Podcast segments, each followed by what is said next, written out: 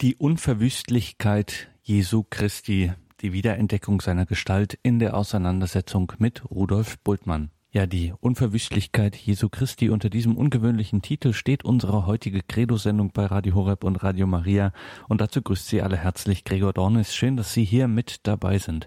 Ja, wie kommt es zu diesem Titel? Die Unverwüstlichkeit Jesu Christi, die Wiederentdeckung seiner Gestalt. Im Jahre 2008 beschäftigte sich die Theologische Sommerakademie Augsburg mit dem Themenkomplex die Gestalt Jesu Christi, insbesondere mit Blick auf den historischen Jesus.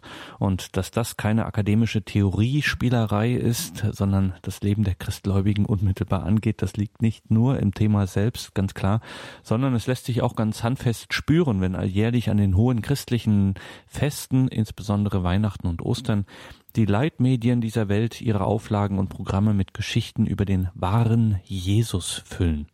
Nicht selten werden dann Theorien und Hypothesen präsentiert. Unterm Strich kommt dabei zweierlei heraus. Erstens, besagte Theorien seien neueste Forschungsergebnisse und zweitens, na, so wie es uns die Autoren des Neuen Testaments erzählen, war es dann doch nicht, beziehungsweise die haben es gar nicht so im engen historischen Sinne gemeint. Wenn man einen logischen Ort für solche Thesen sucht, dann gelangt man geradewegs zu Rudolf Bultmann und seiner bedeutenden und wirkmächtigen Schule. Und da zeigt sich sehr schnell, erstens, so neu sind diese Hypothesen und Theorien gar nicht. Und vor allem, so sehr man auch am historischen Jesus wegzuretuschieren versucht, seine Gestalt ist und bleibt, wie es im Titel heißt, unverwüstlich. Hören Sie heute zu diesem Thema die Unverwüstlichkeit Jesu Christi, die Wiederentdeckung seiner Gestalt in der Auseinandersetzung mit Rudolf Bultmann, einen wirklich mehr als aufschlussreichen Vortrag des emeritierten Dogmatikers der Uni Augsburg, Prälat Professor Anton Ziegenaus aus dem Jahre 2008, hier in der Credo-Sendung bei Radio Horeb und Radio Maria. Es geht jetzt um das, was ich genannt habe, die Unverwüstlichkeit Jesu Christi. Man könnte sagen, nach dem Durcheinander, das wir gestern gehört haben, dass im Grunde dann geradezu befragt, gefragt wurde, hat er überhaupt gelebt? Und da jeder interpretiert diesen Christus anders. Jeder bringt eine andere Gestalt heraus, wie dann Albert Schweitzer sagt, jeder legt das hinein, was er hineinlegen wollte und das andere übersieht er. Kann man sagen, dieser Christus ist so etwas, es ist jetzt ein nicht ganz respektabler Ausdruck, so etwas wie ein Stehaufmännchen. Er ist nicht umzubringen sozusagen. Das nenne ich die Unverwüstlichkeit. Er ist da und auf einmal ist er wieder da. Die Evangelisten haben ihre Berichte über die Worte und Taten Jesu aus dem nachösterlichen Kenntnisstand geschrieben.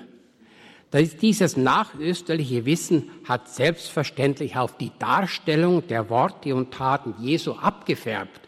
Man weiß einfach mehr, wenn Sie einen Unfall erzählen und wissen, der Patient hat ihn überlebt, der Verunglückte hat ihn überlebt, dann erzählen Sie das Ganze anders, als wenn er gestorben ist. Das Nachhinein färbt auf die Schilderung des Erlebnisses ab. Und so war es auch bei den Evangelien. Die Evangelien sind insofern kein Stenogramm oder eine gekürzte Wiedergabe einer Tonbandaufnahme. Wenn wir also hören, Jesus sagte, so müssen wir immer bedenken, das hat einer geschrieben, der weiß, wie die Sache hinausgeht. Vom vorausgehenden Beitrag stellen sich die Fragen prinzipieller.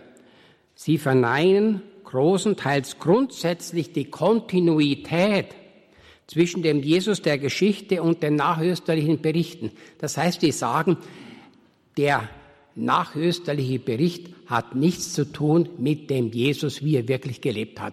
Keine Kontinuität. Man bestreitet die Wunder Jesu, seine Erlösungsabsicht. Für Emarus war er ein politischer ähm, Mann, der also die Römer vertreiben wollte. Man hat auch nichts äh, gesagt, also in diesen Berichten von der Präexistenz. Die Urkirche hätte häufig die Darstellungen und Anleihen aus den Religionen, der Umwelt und so das Jesusbild verfälscht und ihn letztlich zum Gottessohn emporgejubelt. Doch haben gerade die Forschungen über das Leben Jesu, über die Religionen der Umwelt und über die Redaktionsgeschichte Kenntnisse zutage gebracht, die wieder alle Erwartung wesentliche Züge Jesu durchscheinen lassen. Wir stoßen also durch, wer war er wirklich? Und da gibt es erstens Ernst Käsemanns Aussonderungsprinzip und die Konsequenzen. Ernst Käsemann, aus der Bultmann-Schule kommend, hat 1954 in seinem Vortrag das Problem des historischen Jesus, sowohl die Möglichkeit des Erforschens und auch die theologische Bedeutsamkeit des historischen Jesus behauptet. Trotz der Unmöglichkeit einer Jesus-Biografie will er nicht zugeben, wörtlich, dass Resignation und Skepsis das letzte Wort behalten und zum Desinteressement am irdischen Jesus führen dürften. Wie die Literaturgattung der Evangelien zeigt, lege die Urkirche großen Wert auf die Kontinuität der historischen Persönlichkeit Jesu und der nachösterlichen Verkündigung und auf die Identität des erhöhten und des erniedrigten Herrn, dass also das der gleiche ist. Schon die Heilsbedeutung des Todes Jesu zwinge zum Festhalten der Historie. Im Gegensatz zur Leben Jesu Forschung entwickelt Käsemann eine strenge Methode zur Prüfung der Echtheit einer neutestamentlichen Jesusüberlieferung das sogenannte Aussonderungsprinzip.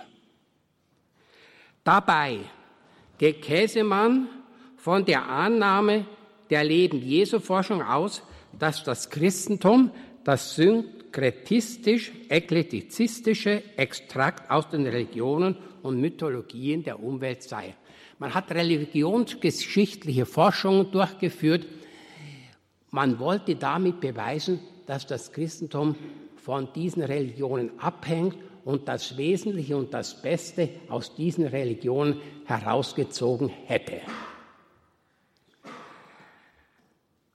Das Aussonderungsprinzip besagt nun, was weder vom Judentum hergeleitet werden kann, auch nicht von den heidnischen Religionen und auch nicht von einem Interesse des Urchristentums,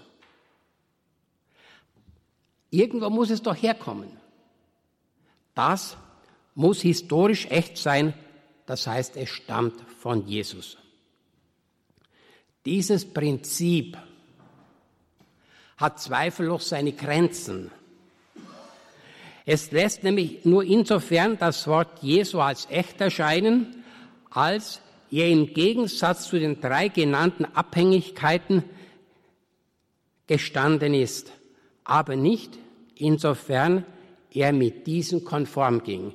Also wenn Jesus auch das Hauptgebot der Liebe betont, so gibt das Prinzip nicht her zu belegen, dass das Jesus gesagt hat, weil dieses Hauptgebot schon im Alten Testament steht, obwohl niemand zweifeln wird, dass er auch das gesagt hat. Aber rein sozusagen methodisch gibt es das nicht her. Das Aussonderungsprinzip lässt immer nur den Jesus erkennen, der nicht konform war mit dem Judentum und dem, äh, mit den Religionen der Umwelt. Aber trotzdem hat dieses Aussonderungsprinzip seinen großen heuristischen Wert. So lassen sich bei, mit Hilfe des Prinzips bei der Thematik Jüngerschaft und Nachfolge für Jesus typische Verhaltungsweisen heraus arbeiten. Im Gegensatz zum Lehrinstitut der Rabbis und zum Jüngerkreis des Täufers sucht nicht der Jünger den Lehrer, wie es bei den Juden war. Der Jünger, der Schüler fragt sich einfach, zu wem gehe ich jetzt hin? Ist der der Beste oder der? Wer sagt mir mehr zu? Sondern der Rufende stellt den Angerufenen ohne Ausweis seiner Vollmacht und ohne Diskussion vor die Entscheidung. Sie kennen den Text bei Markus, die Berufung der Jünger. Jesus geht dem See entlang und sagt, auf hinter mir. Und es heißt, und sofort folgten sie ihm. Das heißt, es war keine lange Diskussion, ja, warum soll jetzt ich mit dir gehen? Wer berechtigt dich zu diesem Anspruch? Jesus muss da irgendeine Ausstrahlungskraft gehabt haben, dass diese Fischer ohne längere Diskussion alles hinter sich ließen. Das hieß konkret den Beruf und sie verließen ihrem Vater Zebedeus und folgten ihm nach. Und genauso war es bei der Berufung des Levi. Der Mann, der am Zolltisch saß, Jesus geht vorbei, auf hinter mich, folge mir nach und der folgt ihm nach. Wer Jesus nachfolgt, verlässt dabei alles. Petrus stellte mal die Frage, wir haben alles verlassen. Und Jesus sagt, wer Haus, Brüder, Schwester, Mutter, Kinder, Vater, Kinder, Äcker verlässt, dem wird übergroßer Lohn zuteil. Also diese Nachfolge war schon ein Verlassen von allem, was man hängt am Haus, Beruf und auch der verwandtschaftlichen Beziehungen. Man kann ganz nüchtern sagen, ob es einem gefällt oder nicht. Damit ist eigentlich das Wesentliche vom Zölibat auch ausgesagt. Diese Nachfolge nimmt den ganzen Menschen in Anspruch. Bei den Nachfolgelogien handelt es sich, das muss man jetzt genau sehen, um spätere Kompositionen, also verfasst oder niedergeschrieben später, redaktionelle Zusammenfassungen und katechetische Zusätze man wollte das sofort den Leuten erklären, was damit gemeint ist.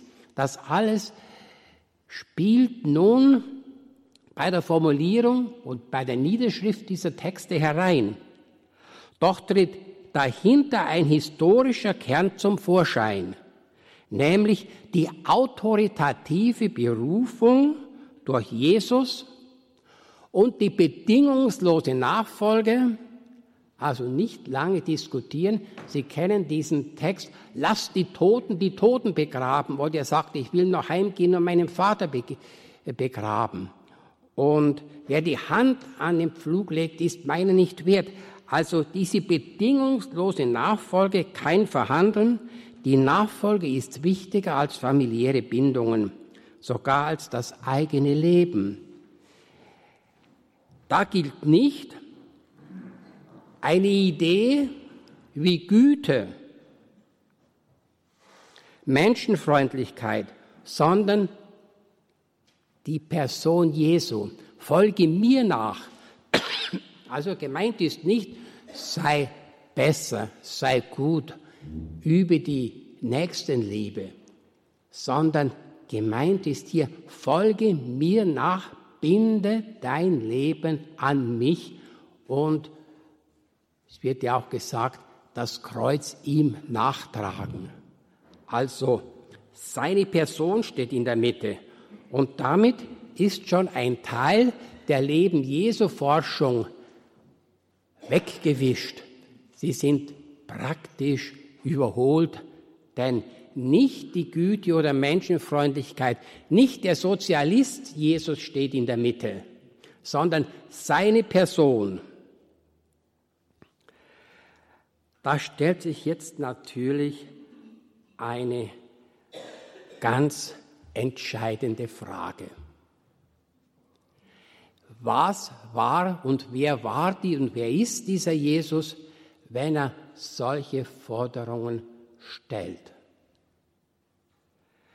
Entschuldigt, wenn ich jetzt ins Beispiel bringe. Wenn ich sagen würde, ihr müsst mir nachfolgen, bedingungslos, dann würden sie alle sagen, ja, warum willst du das? Wenn man in ein Irrenhaus ginge und jemand sagt, ich bin der Kaiser Napoleon, dann würden wir alle sagen, guten Tag, Majestät, aus Höflichkeit, aber wir nehmen den nicht ernst. So muss man die Frage stellen, die jetzt ähm, respektlos klingt. Aber ich denke nicht, ich will es nicht respektlos stellen. Bist du, Jesus, ein Verrückter? Wie ein Irrer? Wenn du so was verlangst, das kann nur verlangen ein Verrückter oder wenn er Gottes Sohn ist. Dahinter steht doch, wenn man annimmt, dass Jesus auch über seine Worte nachgedacht haben und dass die Leute ihn ja auch angesprochen haben, wie kommst du dazu, so eine bedingungslose Nachfolge zu verlangen? Man muss doch sagen, diese Ansprüche sind entweder maßlos überspannt oder er ist wirklich Sohn, Gottes Sohn, auch wenn dieser Titel erst nachösterlich ist. Der Nonkonformismus Jesus ist ein anderes Stichwort, unter dem man typische Elemente des vorösterlichen Jesus zusammenfassen kann. Jesus steht im Konflikt mit den Satzungen der jüdischen Religion. Er lässt sich nicht in ein rein humanes Menschenbild oder ethisches Vernunftsystem einordnen. Er ist Stein des Anstoßes. Jesus hatte sich mit den Kult- und Reinheitsvorschriften auseinandergesetzt und wollte den Willen Gottes gegen menschliche Zurechtinterpretationen zur Geltung bringen. Hier ist zu nennen die Kritik an der Ehescheidung. Aussonderungsprinzip, das Judentum, Mose ließ die Ehescheidung zu. Und man stellt ihm die Frage, was meinst du dazu? Beim Judentum gab es eine strengere Richtung, die sagt, Ehescheidung nur etwa bei Aussatz oder bei Ehebruch, also bei schlimmen Vergehen. Und die liberalere Richtung sagte, wenn sie sich nicht mögen, lass sie auseinandergehen. Und da wollten sie ihn auf die Probe stellen. Und er sagt, überhaupt nicht. Überhaupt keine Scheidung, denn mit der Scheidung zwingst du ja den entlassenen Partner, dass er nun eine andere Ehe eingeht. So bist du auch schuldig an diesem, dieser Auflösung der Ehe. Also, Kritik an Ehescheidung und Wiederverheiratung, das ist ganz klar etwas, was im Judentum und natürlich auch im Heidentum erlaubt war. Hier ist Jesus am Platze. Und Jesus verbietet grundsätzlich die Ehescheidung und Wiederverheiratung und stellt sich sogar gegen die geheiligte Autorität des Mose. Der Nonkonformismus zeigt sich auch in der Stellungnahme zum Sabbatgebot. Jesus nahm das Recht zur autoritativen Auslegung des Gesetzes in Anspruch. Dieses Aussonderungsprinzip war erst nach den intensiven religionsgeschichtlichen Forschungen der Leben Jesu Forschung, das heißt nach der Kenntnis der Religionen, der Umwelt durchführbar. Und daran sehen Sie, dass gerade die lange Forschung die eigentlich zum Niedergang und zum, zur Unkenntlichkeit der Person Jesu führte, dass diese Forschung jetzt auf einmal eine gute Ernte bringt.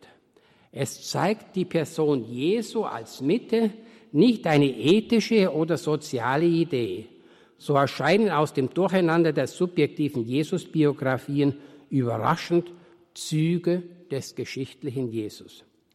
Zweitens, sprachliche Eigenheiten Jesu. Gewisse Redewendungen im Neuen Testament sind deshalb als typisch jesuanisch zu betrachten, weil sie bei den Juden nicht üblich waren. Religionsgeschichte ist die Anrede Gottes mit dem kindlich vertraulichen Abba singulär. Er hat den Vater immer mit Abba angesprochen. Auch die Urkirche hatte diese Anrede als typisch jesuanisch empfunden, weshalb sie sie aramäisch überliefert. Im Neuen Testament ist diese Anrede mehrmals auf aramäisch, also mit Abba, wiedergegeben. Zwar war die Vaterbezeichnung im Judentum und im Hellenismus bekannt, aber die intime Anrede wurde im Judentum als zu familiär, zu vertraulich empfunden. Auch das nicht responsoriale Amen wird als typisch jesuanisch betrachtet. Damit ist gemeint, dass Jesus nicht sagt, auf ein Wort hin, ja, wahrhaftig, du hast recht, ich stimme dir zu, sondern dass er seine eigenen Worte beginnt, sozusagen als Offenbarungsworte. Amen, Amen, ich sage euch. Dieses nicht responsoriale Amen wird als typisch jesuanisch betrachtet. Auch Gleichnisse Jesu sind zu untersuchen und geben einiges her über die jesuanische Sprechweise. Manche zeigen also ganz genau aramäisches, semitisches Kolorit in der Sprache, die Beispiele, dann kann man sagen, das muss also typisch jesuanisch gewesen sein, ist also in der Regel wenigstens sehr früh. Als bekanntes Beispiel kann man bringen, dass eben Petrus auch Kephas genannt wird. Und Kephas ist eben das aramäische Wort. So muss eben die Beauftragung des Petrus und die Sonderstellung des Petrus schon in die frühe Zeit zurückgehen, wenigstens.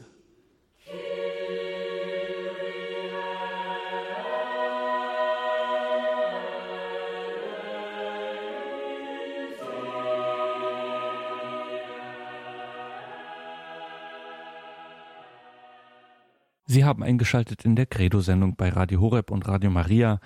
Und Sie hören heute einen Vortrag aus dem Jahre 2008 des emeritierten Dogmatikers Professor Anton Ziegenaus, die Unverwüstlichkeit Jesu Christi, die Wiederentdeckung seiner Gestalt in der Auseinandersetzung mit Rudolf Bultmann. Und jetzt drittens urchristliche christologische Bekenntnisse. Urchristliche christologische Bekenntnisse. Reimarus hat die Diskontinuität zwischen den Worten Taten und Absichten Jesu und der nachösterlichen Verkündigung zwischen dem System 1 und 2 behauptet. Die Leben Jesu Forscher hatten ebenso ein Misstrauen gegen den überlieferten Evangelientext, da sie daraus den wirklichen Jesus herausschälen wollten. Davon habe ich gestern gesprochen. Nun ist es der Exegese bei der Analyse der Inhalte und Formen der urchristlichen Verkündigung gelungen, gleichsam das Urgestein der Verkündigung herauszuarbeiten. Also nicht unbedingt, was Jesus selber gesagt hat. Es ist nachösterlich, aber es sind diese Texte, die ich jetzt in die Mitte der Betrachtung stelle, diese Texte sind auf alle Fälle früher als die Schriften des Neuen Testaments. Wir kommen damit zum Teil sogar in die ersten Jahre nach, der, nach den Ereignissen in Jerusalem. Mit anderen Worten, die Zeit für eine Legendenbildung, für ein Emporjubeln Jesu, die fehlt, die ist nicht da.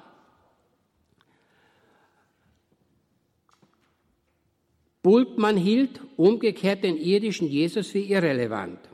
Entscheidend ist der verkündigte Christus. Nun ist es eben gelungen, solches Urgestein herauszuarbeiten. Zum Beispiel Römer 10, 9 lautet, wenn du mit deinem Munde bekennst, Herr Jesus, und in deinem Herzen glaubst, dass Gott ihn von den Toten erweckte, wirst du gerettet werden. Ein Bekennen mit dem Mund und ein Glauben mit dem Herzen ist ja auffällig und ein inhaltliches das, wenn du glaubst, dass Gott ihn von den Toten erweckt. Dieses inhaltliche das heißt, es wird ein Inhalt, ein Geschehen für den Glauben entscheidend und notwendig. Diese Worte bekennen, inhaltlich glauben und inhaltliches das leiten diese Stellen ein. Es ist ferner ein Christusruf, Herr Jesus und dergleichen festzustellen. Und schließlich der Glaube an die Heilsereignisse von Tod und Auferstehung. Römer 10, 9 ist ein Beispiel, aber nur ein Beispiel, man könnte viele bringen, für die, für die Verkündigungssätze. Zunächst sei eine Bestandsaufnahme vorgenommen. Im Neuen Testament finden Sie häufig Bezeichnungen wie Jesus Christus oder Christus Jesus oder Herr Jesus Christus. Manchmal noch in Verbindung Sohn Gottes. Sie klingen wie Namen, also wie Hans Meyer. Und wurden zum Teil schon im ersten Jahrhundert so verstanden. Aber sie waren ursprünglich Prädikatssätze, die besagen, Jesus, der für viele noch bekannt war aus persönlichem Erlebnis oder aus dem Hörensagen über Angehörige, der gekreuzigt wurde.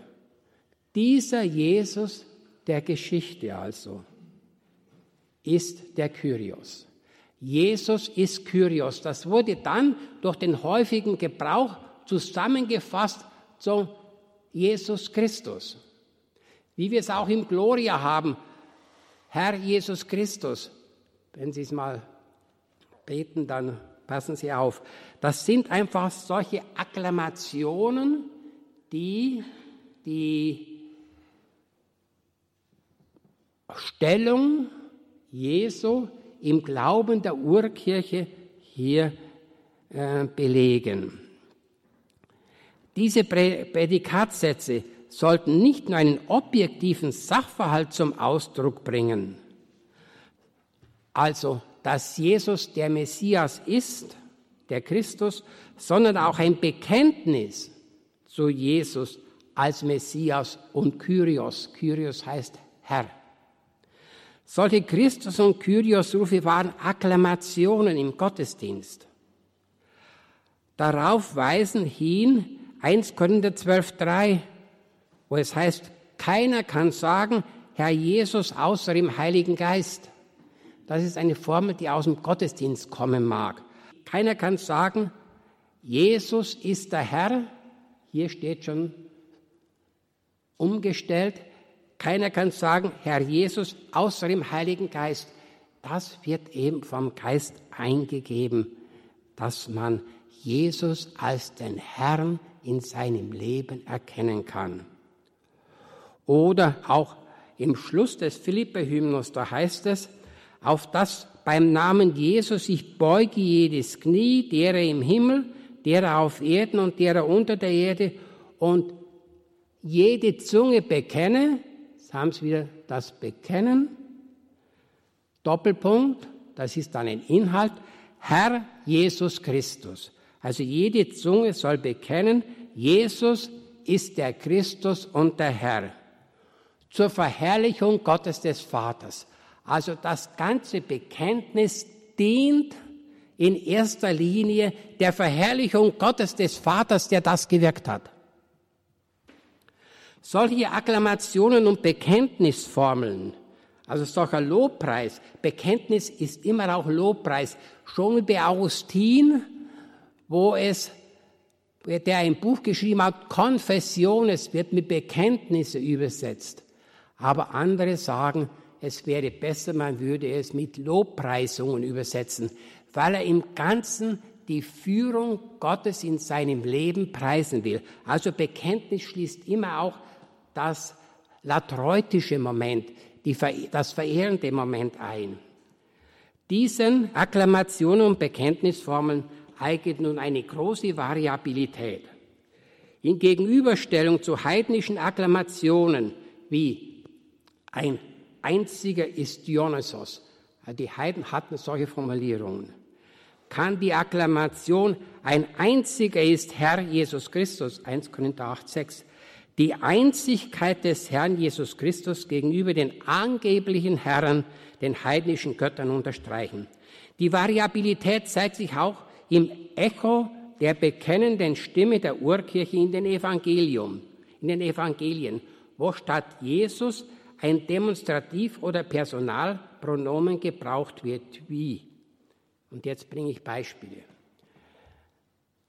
Man muss sich ein bisschen da hineinknien. Zunächst hat man Schwierigkeiten, aber ich habe keine Schwierigkeiten mehr. Wieso auch das Neue Testament gebildet wurde. Sie kennen alle diese Worte, diese Stelle bei Caesarea Philippi. Was sagen die Leute, wer ich bin? Ja, Jeremia, irgendeiner der Propheten. Ihr aber, was sagt ihr? Und da greift Petrus, da greift Petrus das Wort, du bist der Christus. Du bist der Christus.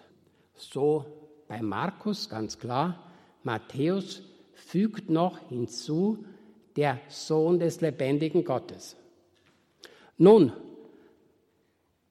dabei war jetzt niemand, aber man kann fragen, wie ist jetzt diese Formulierung? Es geht um die Formulierung.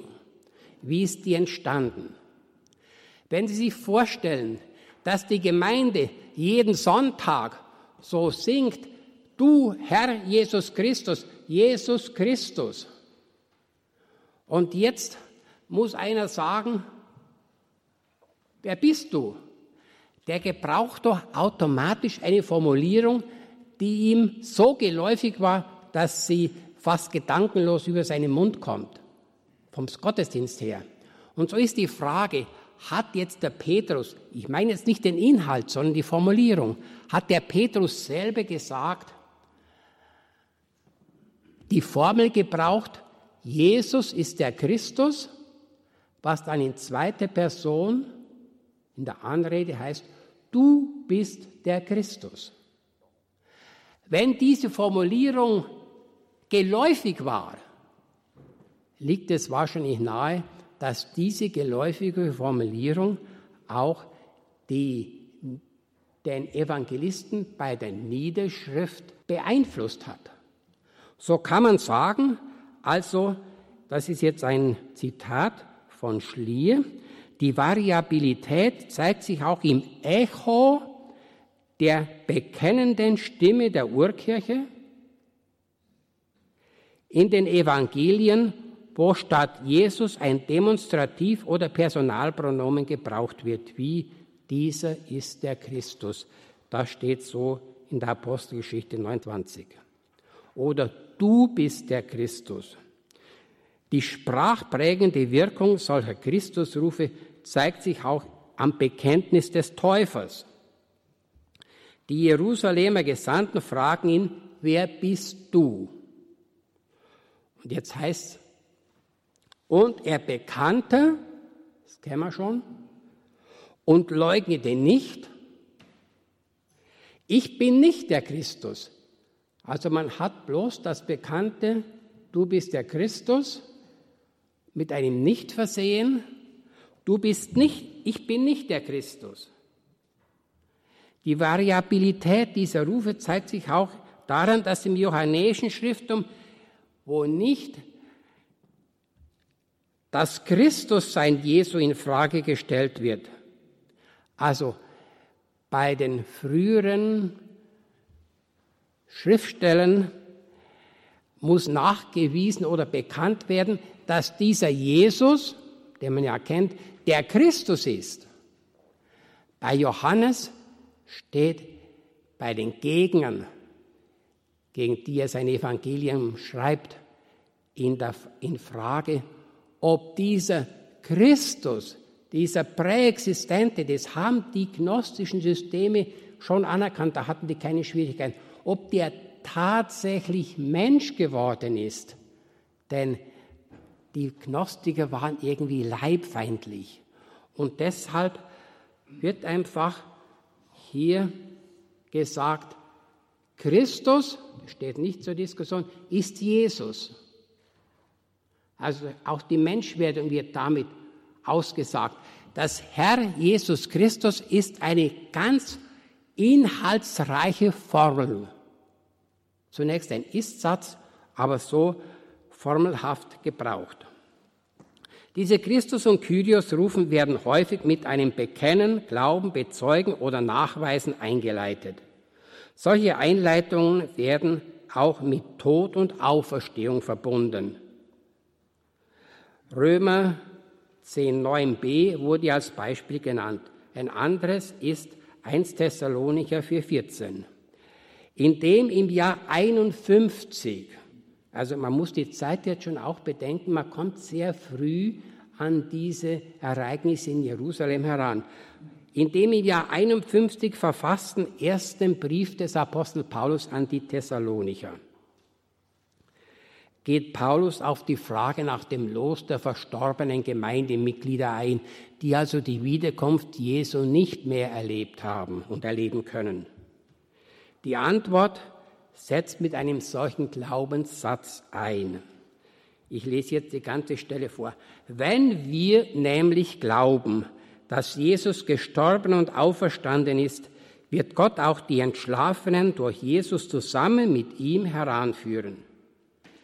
Der Wenn-Satz enthält alle Kennzeichen eines Glaubenssatzes. In diesem Satz werden gebraucht in der Einleitung, wir glauben, die inhaltliche Aussage, dass Jesus gestorben und auferstanden ist und, und das ist jetzt interessant, der ganze Paulus in seinen Schriften gebraucht nie das Wort auferstehen. Er sagt immer auferweckt worden. Und hier die einzige Stelle, wo er sagt, auferstanden. Was schließt man daraus? Dass diese Formulierung, was den Wortlaut Auferstehen betrifft, Auferstehen betrifft, nicht von Paulus stammt, sondern er hat ein solches umlaufendes Auferstehungswort, so eine Bekenntnisformel einfach benutzt. Die war ihm geläufig. Und drum hat er, drum kann man sagen, diese Formulierung ist schon sehr früh. Früher als der Brief, der erste Thessalonibrief aus dem Jahre 71, denn es ist eine Formulierung aus mit Worten, die nicht zu Paulus passen. Daraus kann man schließen, diese Formulierung stammt nicht selbst von Paulus, sondern er ist in der Urkirche, sie ist in der Urkirche schon gebräuchlich gewesen. Paulus bringt auch zweimal sogenannte Paradosis-Stellen, das heißt Aussagen, von denen er selbst sagt, dass er sie übernommen hat, nämlich die von der Einsetzung der Eucharistie und das Urkerygma von der Auferstehung 1 Korinther 15.3. Wörtlich, denn ich übergab euch vor allem, was auch ich empfangen habe, Jesus starb für unsere Sünden, griechisch hamartiai, den Schriften gemäß, er wurde begraben und auferweckt am dritten Tag, den Schriften gemäß. Er erschien dem Kephas. Diese Aussage ist vorpaulinisch. Paulus selbst teilt mit, sie empfangen zu haben und gebraucht gegen seinen eigenen Sprachgebrauch für Sünden nicht das Wort Hamartemata, sondern Hamartiai, ein Wort, das er sonst nur im Singular gebraucht, im Sinn von Sünde macht. Diese Formulierung wird von Heinrich Schlier auf das Jahr 5 nach dem Tod Jesu datiert. Also, wir kommen in die Zeit unmittelbar nach den Ereignissen in Jerusalem. Wie hat man da gesprochen? Schließlich sind noch verschiedene Hymnen früher als die Schriften, in denen sie sich finden. Zum Beispiel der Philipper-Hymnus wurde wie mehrere Stellen, wie mehrere Ausdrücke zeigen, vor, vor Paulus abgefasst. Also Sie kennen Philipper Hymnus, er war, Gottes Sohn, er war Gottes Sohn, hat aber nicht daran festgehalten, wie man ihn an einem Raub festhält, sondern er hat sich entäußert und ist gehorsam gewesen bis zum Tod am Kreuze. Deshalb ähm, hat Gott ihn erhöht. Dieser Hymnus hat vier oder fünf Ausdrücke, die bei Paulus nie vorkommen, nur in diesem Hymnus. So kann man sagen, da spricht nicht Paulus, sondern er hat einen gebräuchlichen Hymnus übernommen. Und so kommen wir wieder zu einer Zeit, die früher war als der Philipperbrief. Also, man weiß es nicht, wie man das früher näher datieren soll, aber irgendwie wenigstens in die Ende der 40er Jahre. Heinrich Schlier bezeichnet die Christus- und Kyrios-Rufe, die Auferstehungsformeln, als Präsymbola, als Glaubensbekenntnisse. Symbolum ist Glaubensbekenntnis, Präsymbola, die gleichsam wie Merksätze des Katechismus den Christen wahrscheinlich schon bei der Taufkatechese gelehrt und von ihnen auswendig gelernt wurden. Wenn man noch die sehr frühen Hymnen dazu nimmt, kann man das Glaubensbewusstsein der ersten Generation, zum Teil schon der 30er Jahre des ersten Jahrhunderts feststellen.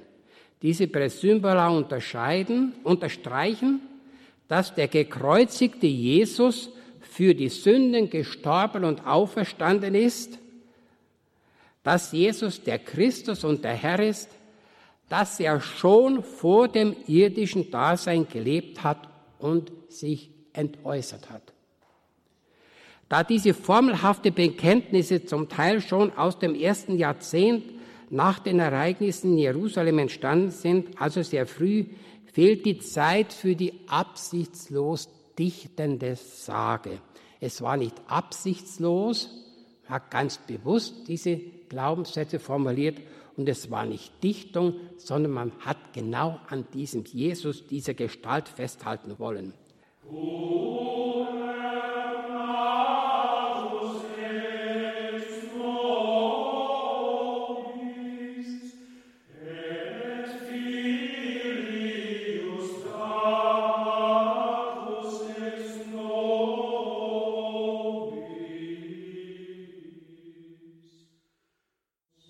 Unverwüstlichkeit Jesu Christi, die Wiederentdeckung seiner Gestalt in der Auseinandersetzung mit Rudolf Bultmann.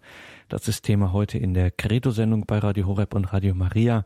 Wir hören einen Vortrag aus dem Jahre 2008. Gehalten hat ihn Prälat Professor Dr. Anton Ziegenaus, emeritierter Dogmatikprofessor an der Uni Augsburg. Für die Ausbildung einer Legende, etwa der ewigen Gottessohnschaft oder Präexistenz zur Übernahme von mythischen Bildern, Dafür fehlt die Zeit. Diese Verkündigung setzt eindeutig beim irdischen Jesus an und legt Wert auf Kontinuität. Die Präsymbola und Akklamationen lassen, wie die Einleitungswörter bezeugen, bekunden, glauben, mit einem inhaltlichen Das und die zur besseren Einprägsamkeit kurze Fassung, damit man es lernen kann zeigen ein starkes Interesse an bestimmten Inhalten. Zur Verkündigung gehört also auch eine Lehre, ein Inhalt, was Bultmann bestritten hat. Also wir können hoffen, wissen aber nicht worauf. Hier ist ein bestimmter Inhalt angegeben. Der Glaube besteht nicht im innerlichen Widerfahrnis, sondern zum Heil. Zum Heil sind sowohl das Glauben eines Inhalts im Herzen und das Bekennen mit dem Mund notwendig. Die Position Bultmanns widerspricht also der urchristlichen Verkündigung. Adressat des Bekenntnisses,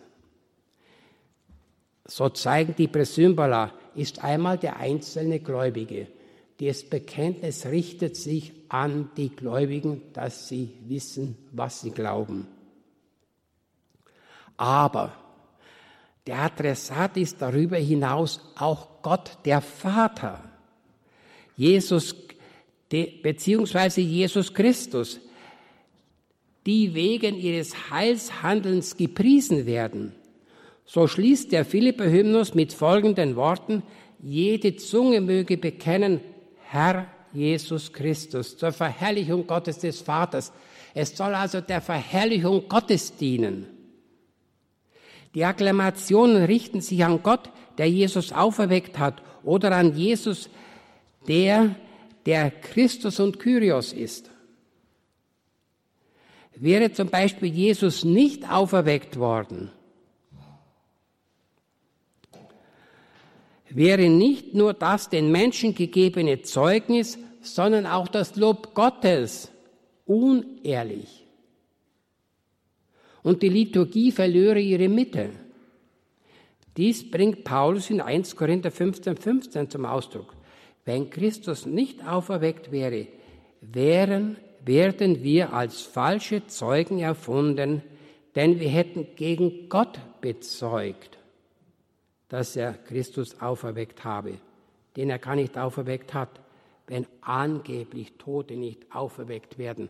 Also wer sagt, Jesus ist auferweckt worden, Gott hat ihn auferweckt, der preist auch die Macht Gottes. Und der liebe Gott müsste eigentlich sagen, davon weiß ich gar nichts.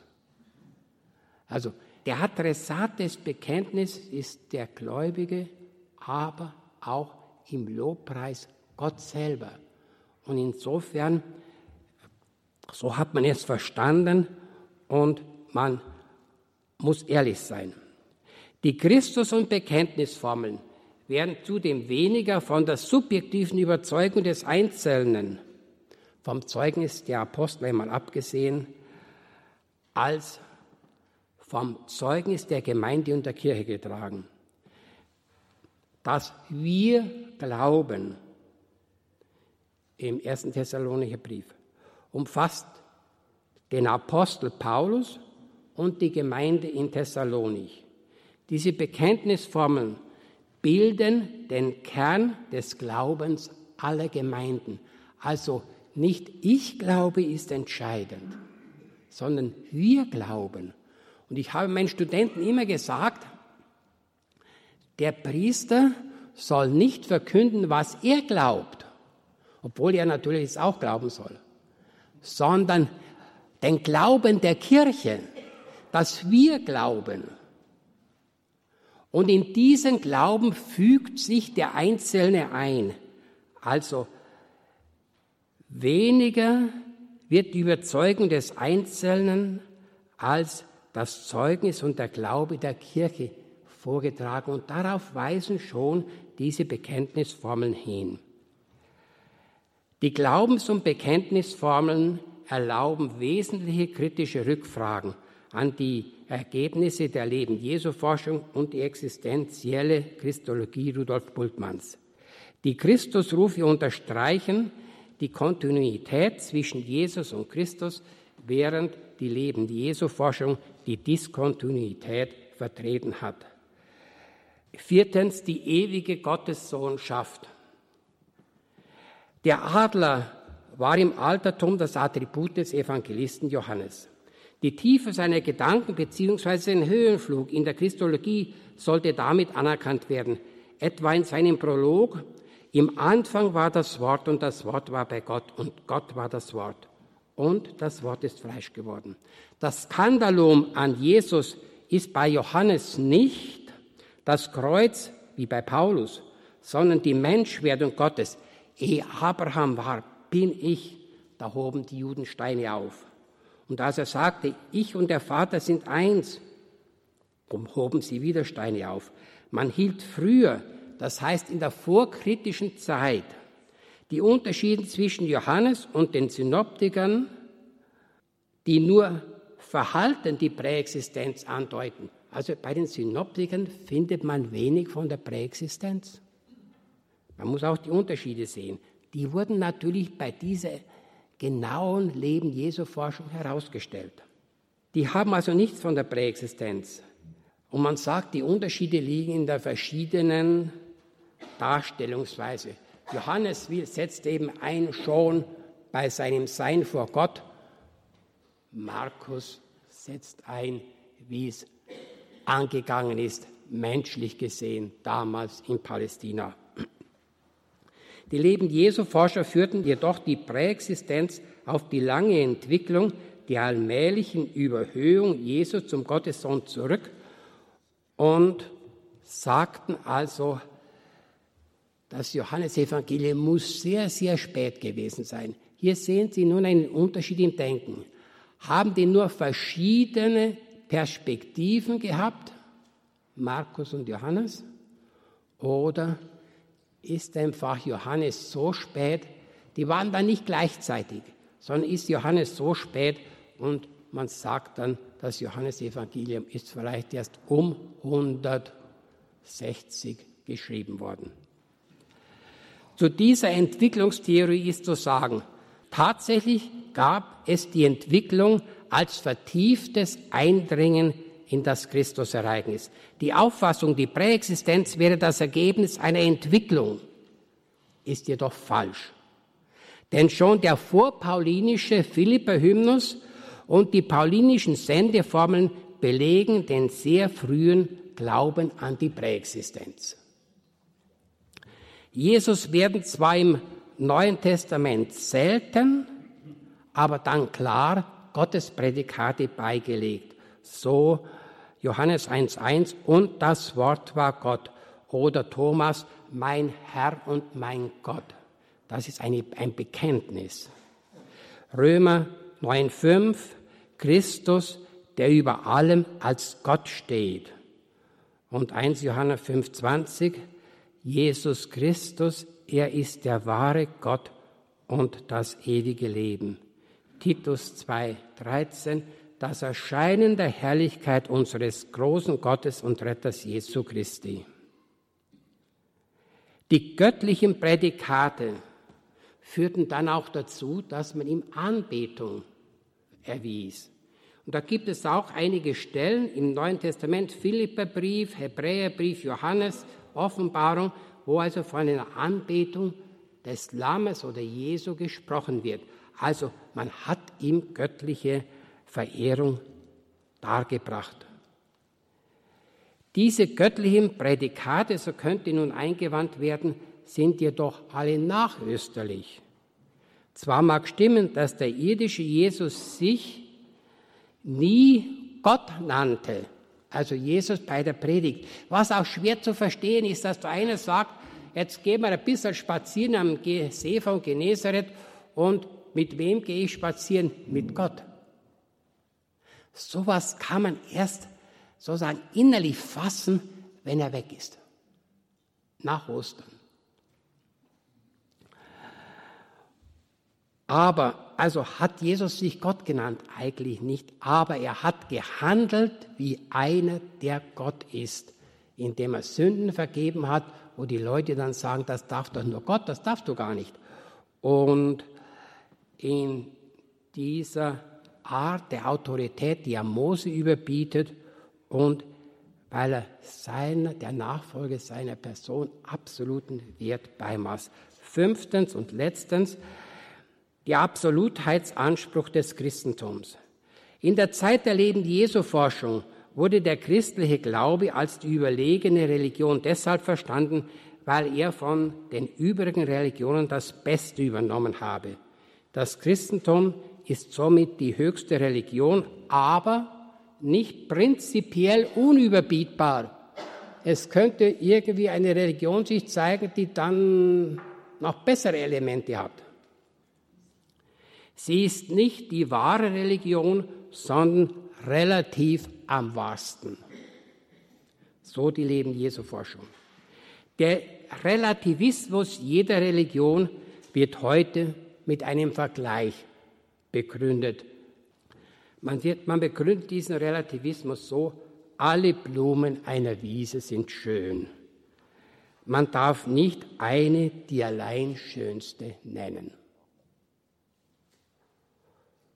Andere halten Gott für so erhaben und unfassbar, dass niemand und keine Religion sagen darf, ihn zu kennen.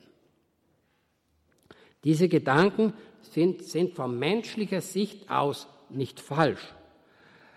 Auch nach 1 Timotheus 6,16 wohnt Gott in unzugänglichem Licht. Johannes 1,18 übernimmt diesen Gedanken, korrigiert ihn aber zugleich. Niemand hat Gott je gesehen. Der Einzige, der Gott ist und am Herzen des Vaters ruht, hat Kunde gebracht. Und Matthäus 11, 27, niemand kennt den Sohn, nur der Vater. Und niemand kennt den Vater, nur der Sohn und der, dem es der Sohn offenbaren will. Wenn der Sohn wahrer Gott ist und den an sich unzugänglichen Gott Vater nennt, kann er ihn offenbaren.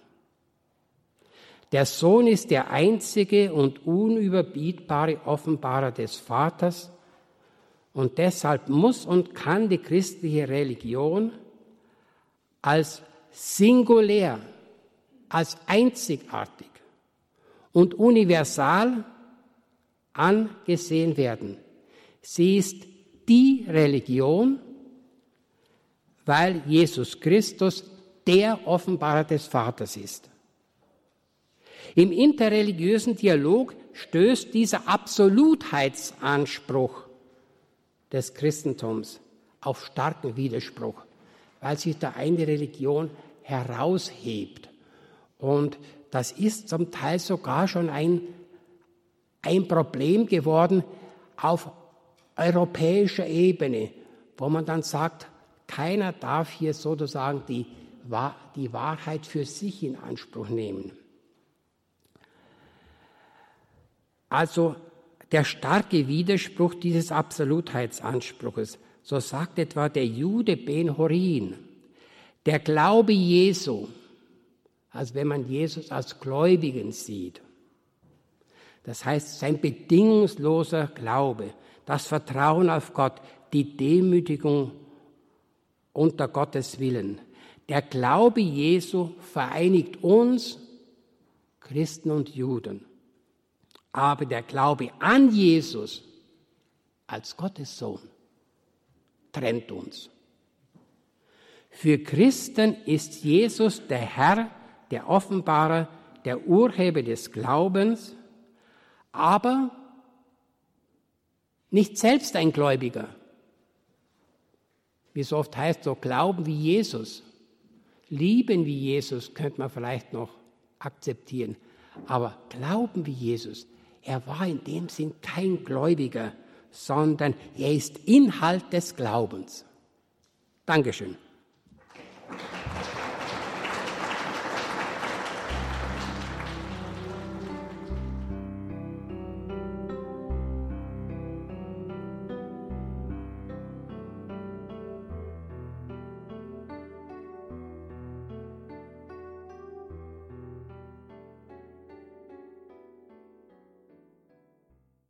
In der heutigen Credo-Sendung bei Radio Horeb und Radio Maria hörten Sie Professor Anton Ziegenaus, emeritierter Dogmatiker der Uni Augsburg.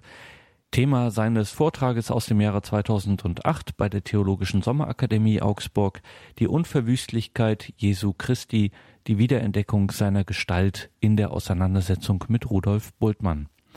Danke Ihnen, liebe Hörerinnen und Hörer, fürs Dabeisein in dieser Sendung. Wenn Sie möchten, können Sie sich eine CD bestellen bei unserem CD-Dienst oder schauen Sie auf horeb.org. In Kürze finden Sie dann auch dort ein Audio-File in unserem Podcast- und Download-Angebot. Hier geht es gleich weiter mit der Komplet, dem Nachtgebet der Kirche. Einen gesegneten Abend und eine behütete Nacht. Machen Sie es gut, Ihr Gregor Dornis.